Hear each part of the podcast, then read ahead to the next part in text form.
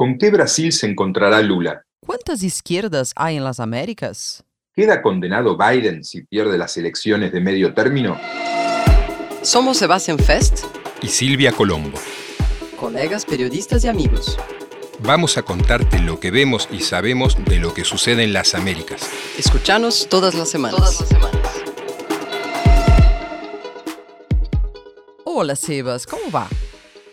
Muy bien, Silvia. Hoy en Sao Paulo yo, sé que vos ya estás en Buenos Aires, pero con mucho, mucho Brasil esta semana. Claro, claro, los dos estuvimos muy metidos en Brasil, ¿no? Eh, estuvimos ahí la última semana, yo volví un poco antes, eh, estoy aquí en Buenos Aires, pero Sebas continúa eh, ahí en el front, ¿no? Y que cada vez más se parece a un front porque hay ruido y confusión en las calles, ¿no? Así es, ¿no? Porque la pregunta que planteamos en este primer tema de, de Podcast Américas hoy es, ¿con qué Brasil se encontrará Lula? Y la primera sensación que le queda a uno después de haber vivido estos días en Brasil es que Lula se encuentra en una trampa. Este Brasil que tiene que gobernar a partir del primero de enero de 2023 no se parece mucho al que gobernó, al que empezó a gobernar hace 20 años. Recordemos, Lula gobernó aquel Brasil durante 8 años cuando él tenía 57 a 65 años. Hoy debería gobernarlo entre los 77 y los 81 y creo que coincidirás conmigo en que el país hoy es mucho, pero mucho más exigente que hace 20 años. Sí, sí, de hecho es la economía es distinta, él es un hombre distinto, la coalición política que lo apoya también es distinta. Y bueno, eh, eh, el propio Lula hizo referencia a, su historia como una trayectoria de muchas eh, idas y venidas, ¿no? De muchos altibajos, ¿no? En su discurso de pronunciamiento dejó esta frase para marcar su su trayectoria, su, su, su, vida hasta acá, ¿no? Que es esa que la vamos a escuchar ahora. Porque tentaron me enterrar vivo y yo estoy aquí. Bueno, muy claro lo que dice. Sí, lo, dijo básicamente que lo intentaron enterrar vivo y ahora él está aquí de vuelta. La verdad, esta épica es realmente algo muy único en la historia de Brasil, eh, pero él ya empieza teniendo que enfrentar una dura realidad, ¿no? ¿Quieres contarme un poco qué es lo que está pasando ahí en esos días post eh, resultado? Sí, es muy cierto lo que decís eh, de que es algo único en la historia de Brasil, porque recordemos que Lula es la primera persona en Brasil que logra ganar tres elecciones para ser tres veces presidente, es decir, tres veces presidente por vías democráticas. Eso no lo había hecho nadie nunca en los 200 años de independencia de tu país, Silvia. Y esto de enterrarlo vivo es una imagen muy, muy fuerte, muy gráfica. Eh, nadie se pudo hacer el distraído en aquella noche del domingo en que él celebró la victoria mientras Jair Bolsonaro, el presidente, se llamaba silencio. Pero Lula cree que lo han querido enterrar vivo. Hay otra gente en el país, hay brasileños que ven las cosas de manera muy diferente. sabemos que, que Bolsonaro tardó 45 horas en eh, reconocer de una manera muy elíptica y muy extraña la derrota ¿no? y dar vía libre al inicio de la transición de gobiernos. Eh, pero eso fue el martes, ¿no? dos días después de las elecciones. El miércoles las calles de muchas ciudades de Brasil se llenaron de manifestantes que protestaban contra la victoria de Lula y reclamaban algo bastante asombroso que es la intervención de las Fuerzas Armadas. Y para que no quedaran dudas, eh, estas manifestaciones se producían ante cuarteles del ejército, batallones de infantería, estaciones de la Marina. Eh, bastante asombroso, ¿no, Silvia?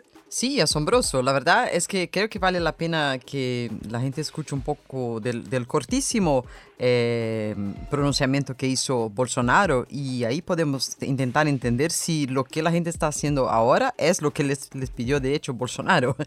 Eh, y ahí, está, eh, ahí están sus palabras. A direita surgiu de verdade em nosso país. Nossa robusta representação no Congresso mostra a força dos nossos valores: Deus, pátria, família e liberdade. Sí, él dice que va a respetar la Constitución. Él no dijo que perdió las elecciones. Él dijo que las manifestaciones son por un sentimiento de injusticia, O sea, él mismo se pone ahí como una especie de víctima ¿no? del sistema electoral brasilero. Eh, pero eh, eso sabemos que fue bajo mucha presión ahí de sus asesores, aliados y gente de su propia fuerza política. Él se vio eh, obligado a decir que manifestaciones pacíficas sí, pero disturbios, interrumpir el, el, derecho de ir y vir, eran cosas que sus seguidores no deberían hacer porque son cosas que quien hace es la izquierda, son los comunistas, ¿no? O sea, hizo un discurso un poco para amenizar, entre comillas, la, la, gente que estaba en la calle, pero sin admitir. Eh, entonces, eh, acabó, eh, al final eso quedó en el aire, ¿no? Lo que sí marcó un paso adelante fue que Ciro Nogueira, su, uno de sus hombres fuertes, fue designado para empezar la transición. O sea, Bolsonaro no dijo con todas las palabras, que perdió y que va a pasar el gobierno, pero sí ya hay una persona liderando un equipo de transición. Sí, digamos, Bolsonaro no pronunció el nombre de Lula, tampoco lo felicitó en público, tampoco lo llamó para eh, felicitarlo, que es lo que suele hacerse en las naciones democráticas, ¿no? que el presidente saliente saluda al entrante.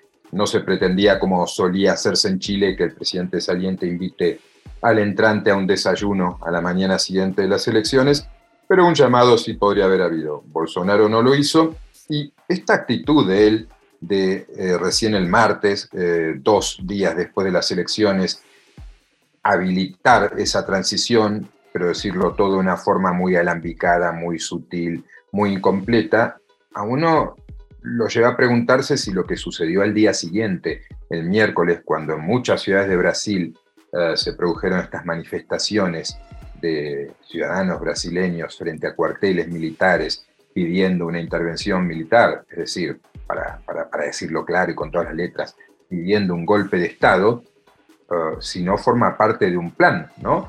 También uh, cuentan los medios brasileños que la gente que se fue a manifestar tenía instrucciones concretas de no mencionar el nombre de Bolsonaro ni de llevar identificaciones de su partido ni del presidente en lo que fueran pancartas, carteles y demás, porque eso le podía generar complicaciones al, jefe de Estado, que seguramente tendrá muchas una vez que deje el poder con, con, la justicia. Y estábamos hablando de lo que decía esta, esta gente que salió a manifestarse. Acá tienen el audio donde se escucha claramente lo que piden. Decía la mujer visiblemente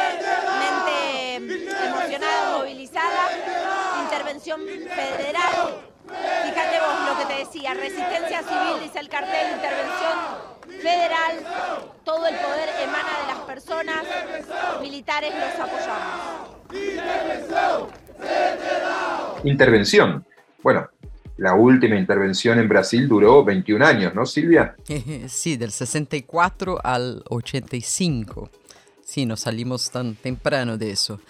Em, yo creo que ese, todo este cuento de la intervención y, de que la elección fue fraudada por unos algoritmos preparados por la gente del PT, ¿no? Es, eh, eh, eh, el, bolsonarismo y, y, esa gente que maneja esos discursos que están propagándose como fake news en muchas, pero muchas burbujas de, de, de, WhatsApp y todo eso. Eso es el puro, pura máquina bolsonarista de desinformación eh, caminando, ¿no? Se inventa una, una mentira que tiene tantos detalles y todo eso que como toda conspiración famosa queda, eh, eh, se transforma en una especie de cosmogonía que tiene todo su, su, sentido para el que, el que la sabe, ¿no? El que la, la compra para sí misma, ¿no? Yo estaba mirando antes de venir acá al estudio, estaba mirando una, una reportera de una televisión argentina que estaba haciendo una entrevista a un bolsonarista de esos y ella decía, ¿por qué ustedes eh, creen que la elección fue robada? Y dijo, pero hay evidencias. Y la chica decía, ¿y esas evidencias dónde están? Están en la justicia. Presentó a, alguien. Y él, él, dijo, no, están aquí en mi celular. o sea, está en, un grupo de WhatsApp que este señor tiene con otros, eh, otros señores que piensan como él.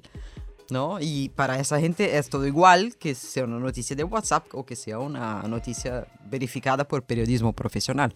Bueno, es que hay que pensar ah, que para la gente su mundo está en su teléfono móvil, en su teléfono celular, y que WhatsApp es algo muy importante. Es decir, nosotros los periodistas tenemos la, la deformación profesional eh, lógica, comprensible y creo que correcta, de decir, oigan, préstenle atención al periodismo profesional y no a cualquier cosa que reciben por WhatsApp, pero para una cantidad muy importante de gente lo que le llega al WhatsApp eh, es cierto, porque no se trata tanto incluso de que las cosas sean ciertas, sino de tener algo en que creer.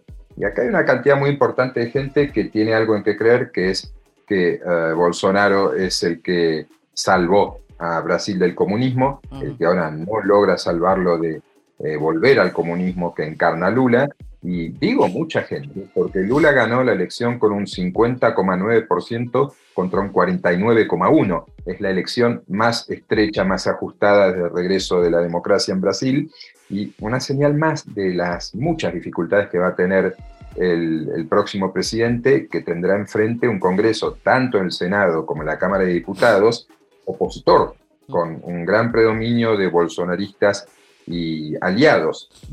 Tendrá también un gobierno en el que tendrá que ah, arreglar muchas cuentas, porque Bolsonaro en estos últimos meses ha hecho un gran ah, dispendio asistencialista y de bajada de impuestos y demás, que se refleja en, los tres meses consecutivos de deflación que lleva Brasil, en la bajada del precio de la gasolina, pero eso en algún momento es dinero que falta, que le va a faltar a los estados sobre todo, y que se lo van a reclamar a Lula. Leía el otro día un análisis que planteaba que ese dinero que dejó de ingresar a las arcas públicas se cifra en 35 mil millones de dólares. No es poco, aunque hablemos de la primera economía de América Latina como es Brasil. Exacto, exacto. En, lo económico van a estar eh, puestas muchas expectativas, ¿no? Porque la gente que tiene memoria eh, de sus primeros años como presidente van a, van a tener memoria de un tiempo en que Brasil estaba creciendo 7, 8%. Y por tanto había, había de dónde sacar eh, recursos para repases, ¿no? Repases para inversiones, para beneficios, para subsidios, eh, para planes como los planes eh, para acabar con, la, con el hambre, que de hecho terminó con el hambre en, un momento. O sea, ah, la gente piensa que el Lula que viene viene con el mismo check que, que tenía antes y no es así, ¿no? parte por la economía internacional, por, por, por lo que hay que arreglar internamente. Eh, o sea, la posibilidad de causar frustraciones en un corto espacio de tiempo es grande, ¿no? ¿Qué te parece? Es así, y es una situación eh, endiablada porque estamos hablando de un balotaje que obviamente genera una polarización porque es o uno o el otro, pero un balotaje tremendamente ajustado, ¿no? Entonces 59 a 49-1 significa que con que eh, se te enojen aún más aquellos que no te votaron y un porcentaje mínimo de los tuyos se decepcione pronto, eh, muy pronto Lula va a tener una imagen eh, negativa, va a tener una aprobación claramente inferior al 50%. Es difícil pensar que Lula pueda seducir a ese 49% que no lo votó. Y es también difícil pensar que, dada la situación, ese 50 y poco que logró esté mm, galvanizado en su apoyo, porque una cosa era votar a Lula para impedir que la democracia, la democracia se degenerara, que Bolsonaro llevara al país por una senda clara de autoritarismo, y otra cosa es darle un cheque en blanco y aprobar todo lo que tenga que hacer Lula a nivel de gobierno normal, entre comillas. Es decir, Lula puede haber, exageramos, no sé, salvado la democracia, pero ahora lo que le van a pedir es que gobierne y eso va a ser muy complicado. Quería, quería contarte también, Silvia, porque eh, lo hemos conversado en, estos días, me parece que vale la pena contarle a la audiencia uh, un par de detalles de lo que fueron aquellas horas en las que Bolsonaro desapareció de la faz de la tierra, ¿no? El, el domingo, mientras uh, se producía una especie de conjura uh, muy sincronizada muy veloz entre líderes políticos de varios puntos del mundo y también eh, autoridades eh, institucionales de primera línea de Brasil, hablamos del presidente de la Cámara de Diputados, presidente del Senado, eh, jueces del Tribunal Supremo Federal, del Tribunal Electoral, algún ministro, al mismo tiempo que esta gente se coordinaba en Brasil para sacar lo antes posible la confirmación de que Lula era oficialmente presidente electo, en el mundo empezó a, generarse una oleada de felicitaciones que llegó mucho más temprano de lo que es habitual, porque el recuento todavía está avanzando, ¿no? Hablamos, por ejemplo, de Emmanuel Macron, de Joe Biden, hablamos de Alberto Fernández, hablamos de Gustavo Petro, que siempre se apresura y no siempre acierta con los tweets. ¿Cómo lo viste eso vos? Sí, sí, sí. Eh, eh, a partir de un momento ¿no? en que parecía seguro decir que uno había ganado eh, por lo ajustada que estaba la elección, a partir de entonces fue una lluvia de apoyos, incluso de, de, entidades ¿no? como OEA, como Human Rights Watch, como los líderes tanto de izquierda como de derechas, Joe Biden. O sea, eh, ese tipo de cosas en general ayuda, ayuda a, hacer con que la gente comprenda, que los propios políticos comprendan que sí, este resultado está, es aceptado, fue aceptado internacionalmente. Y, y la verdad, la, la, reacción de Bolsonaro fue la de un niño, pareciera, ¿no? Me voy a dormir, mañana veo qué hago. Eh, lo que yo sé por, por colegas que estaban cubriendo esos bastidores es que eh, parece que él genuinamente pensó no solo que podría ganar, pero que si perdiera, mm, eh, iba a tener más gente a, su alrededor. Más gente, cuando digo más gente, digo no gente de la calle, pero sí eh, sus aliados, ¿no? en pocas horas apareció un mail de Sergio Moro felicitando a Lula eh, Artur Lira, que es un, personaje casi folclórico en, Brasil, el ejemplo más claro de centrón, de fisiologismo, tipo, hoy es una especie de primer ministro en Brasil y era totalmente bolsonarista, ese tipo salió a decir que la elección fue clara, justa y que espera trabajar con el próximo presidente. O sea, hasta estos, eh, sus, eh, sus otros asesores, su hijo, el, el, vicepresidente, de repente Bolsonaro se vio solo entonces parece que, pareciera que eso lo agarró de verdad de sorpresa. Quizás sí esperaba una derrota, pero esperaba una reacción más contundente en, relación de no quedarse solo. Es cierto que ahora tiene a esa gente que está en la, calle, pero pensando en términos de Brasil, de un país de 215 millones de habitantes, de ese electorado mismo de Bolsonaro, que es, es, es, es importante, ese, ese grupo que está en las calles está lejos de ser mayoritario, ¿no? Está lejos de ser eh, una milicia organizada o un grupo demasiado grande. ¿no? es un reduto más ideológico de, sus seguidores que creen en esos, en esos cuentos que estábamos comentando, que tiene mucha capacidad de daño, pero no sé, eso no escaló todavía a todos los electores de Bolsonaro. Hay que ver, ¿no? Porque eh, es cierto que dentro de 215 millones de habitantes, no sé cuánta gente se habrá movilizado hoy eh, en el momento de grabar este podcast, eh, 20.000, 30.000, 40.000 personas, porque era mucha gente en todo Brasil. Pero el tema también es que uh, eso es solo la, la, punta del iceberg, es decir, por cada persona que sale a manifestarse, hay mucha gente que piensa lo mismo, pero se queda en su casa. Entonces, eh, yo creo que no, no, no subestimaría lo que pasó esta semana porque es realmente asombroso, y lo hablábamos antes de grabar el podcast, uno no imagina, por ejemplo, en un país como Argentina, que aquellos que están en contra de un gobierno se reúnan frente a cuarteles militares a pedir una intervención militar, un golpe de Estado.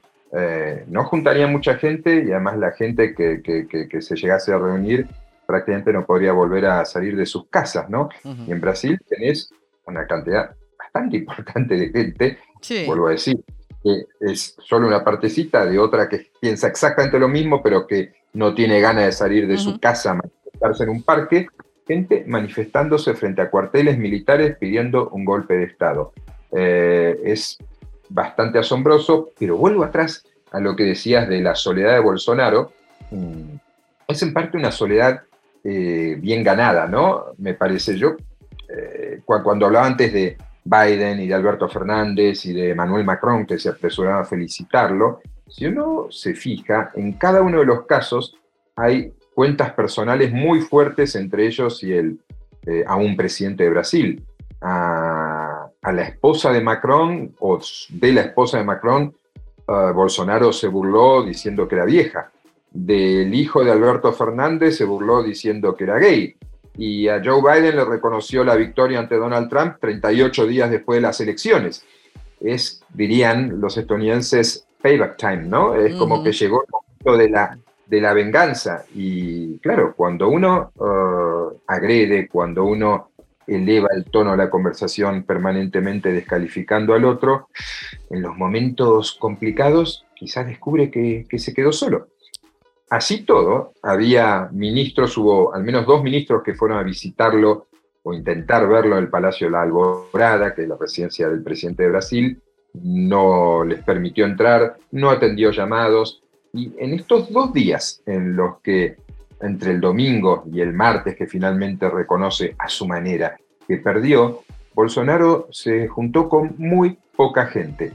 Y las tres personas con las que se juntó eran militares. Y él es también un militar retirado, lo sabemos. O sea, durante dos días eh, el futuro democrático de Brasil estuvo en buena parte eh, pendiente de una conversación entre cuatro militares. Eso tampoco es normal. No, para nada. Es la primera vez que eso pasa en Brasil desde los tiempos en que los militares estaban tomando esas decisiones, ¿no? Y yo creo que Bolsonaro, bueno, de hecho él dijo eso, ¿no? Que estaba esperando como una última palabra a la, a la, el, al conteo, a la audiencia, a, la auditoría, perdón, que, que el ejército hizo de manera... Eh, eh, eh, de ayuda, de apoyo al, al, conteo del Supremo Tribunal Electoral. El tema es que ese conteo era, eh, no era definitorio, ¿no? Y no es, eh, no es el conteo oficial, el oficial ya está, acabó, ¿no?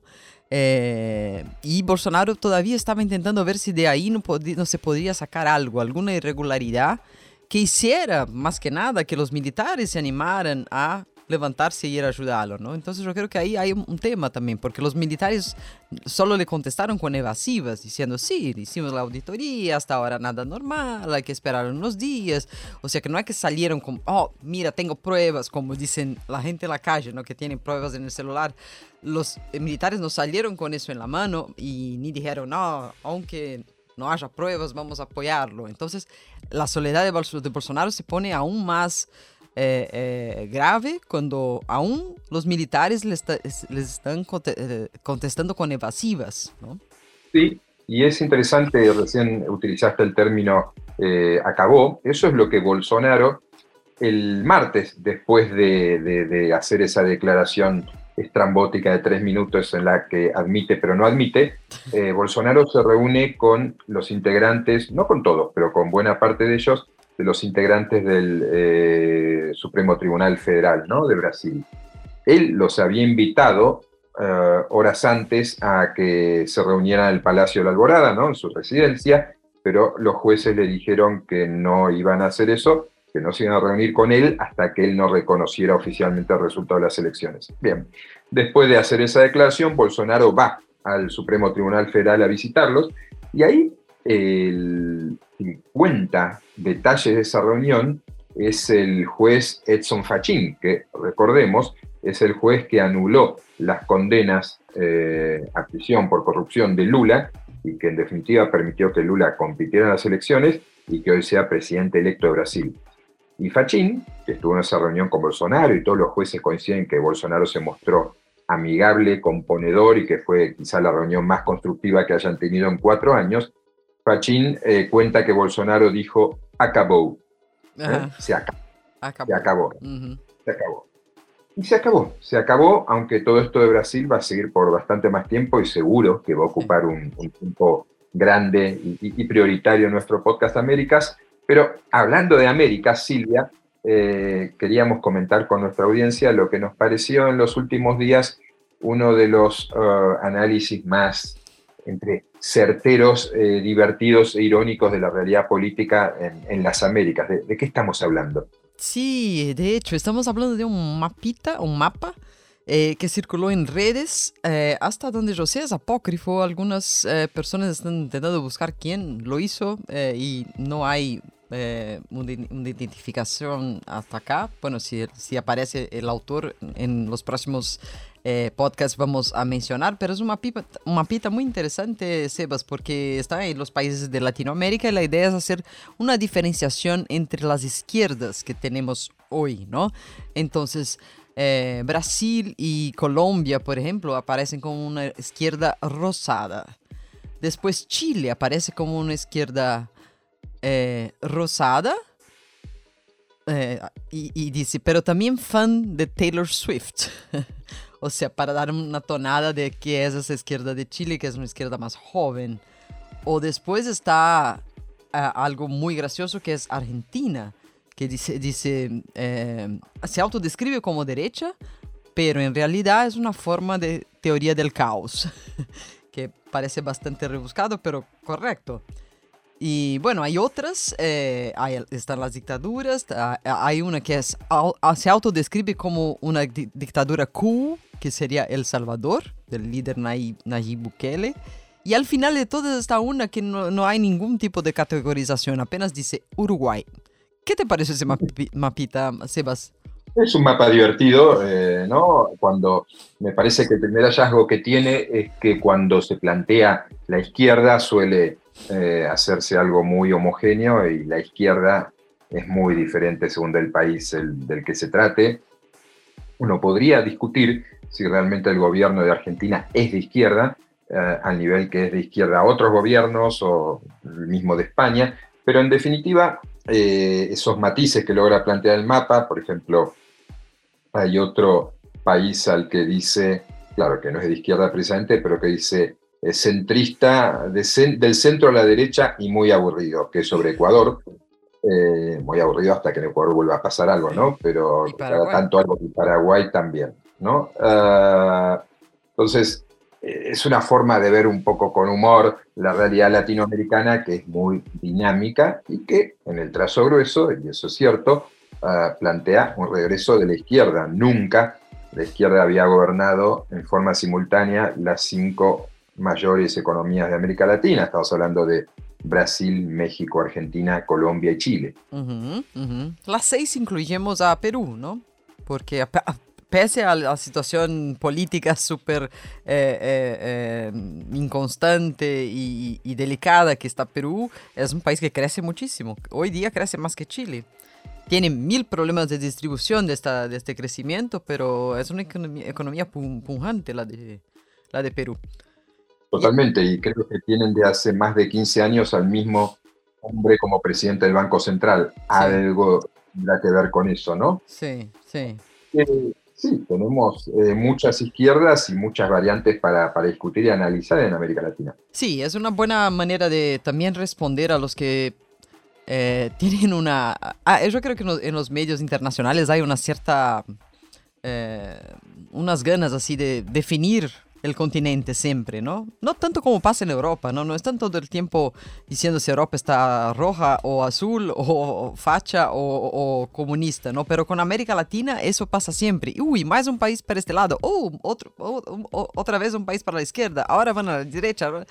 Y la verdad es que hay como este mapa muestra, que es un chiste, pero muestra que de hecho hay distintas izquierdas y, y distintas maneras de, de, de ejecutar las políticas de izquierda, ¿no? Tanto que hay tres dictaduras acá. Entonces, ¿de qué estamos hablando, no? Yo creo que también juega un poco con esta manía de, de, de querer poner un rótulo en toda una región geográfica. Y a veces el cliché es la manera más fácil de llegar a un lector que está muy lejos. Sí. Eh, desde el punto de vista europeo, pero también desde el punto de vista estadounidense, eh, a, a veces hay que simplificar mucho para que la historia llegue, ¿no? claro. Ujú. Lo, lo importante en principio es que la historia llegue y después se van, a, se van afinando detalles. Pero, en fin, eh, vamos a hablar en el próximo podcast, en todo caso, de quién fue el autor del mapa. Yo vi algo por ahí que aparentemente no sería apócrifo, pero quiero chequearlo porque no, no hemos conversado esto. Eh, Sí. y si el autor real del mapa merece ser felicitado, ¿no? Seguramente, seguramente, sí. Eh, yo veí en una newsletter hoy de, de Boss, que es un, un conocedor aquí de, de América Latina, que, bueno, hizo toda una columna alrededor de ella y tam- tampoco sabía de quién era, pero bueno. Queda el misterio que solucionaremos y presenta- presentaremos la respuesta la semana que viene. Una semana que viene, Silvia, en la que el gran tema para nosotros, imaginamos ya que va a ser el de las elecciones de medio término en los Estados Unidos. Como eh, sabe seguramente la audiencia, Estados Unidos tiene un periodo presidencial de cuatro años y en la mitad exacta de ese periodo hay elecciones para renovar la mitad de la Cámara de Representantes y un tercio del Senado. La pregunta que nos hacemos hoy y que tendrá eh, respuesta clara eh, o un inicio de respuesta la semana que viene es ante la posibilidad clara de que el Partido Demócrata de Joe Biden pierda estas elecciones de medio término, ¿significa esto que el gobierno está acabado? Yo me permito una respuesta en base a lo que uno ha visto a lo largo de, de la historia en Estados Unidos son muchos más los gobiernos que pierden esas elecciones de medio término que aquellos que las ganan. Y sin embargo, son muchos los gobiernos que luego logran la reelección. La pregunta, en todo caso, pasa por ver si es una derrota aplastante, como parecía hace algunos meses, o si es una derrota digerible, eh, porque Biden y el gobierno norteamericano han remontado un poco en las últimas semanas. Yo creo que es interesante eh, mm, resaltar que esas elecciones también marcan eh, quizá algunos cambios de políticas de Estados Unidos con relación al resto de la región, ¿no? Eh, se ve una presión sobre Biden para que actúe con relación a Cuba, Venezuela, Nicaragua. Y él en las últimas semanas estuvo aumentando el número de ingresos de, de venezolanos por vía legal, intentando que, la gente deje de subir por las tenebrosas y difíciles selvas del Darién, pero a la vez parece que lo que hay de gente atravesando ahí es mucho más de lo que él eh, podría dar visado, o sea, Latinoamérica también es un, un, un, un hecho, un, tema en la, en la elección norteamericana, ¿no? Y es un tema caro a los republicanos. Así es, es siempre un tema que al final tiene un aprovechamiento y una utilización política. Pero bueno, vamos a ver qué pasa. 8 de noviembre, martes, elecciones en Estados Unidos. Acabamos de comentar las elecciones en Brasil. Evidentemente vamos a comentar muchas elecciones en estos tiempos que vienen, pero hoy ya se nos acabó el tiempo.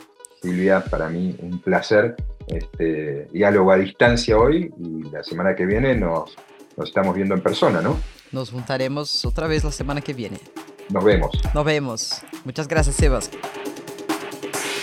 Esto fue Américas. Hasta la semana que viene.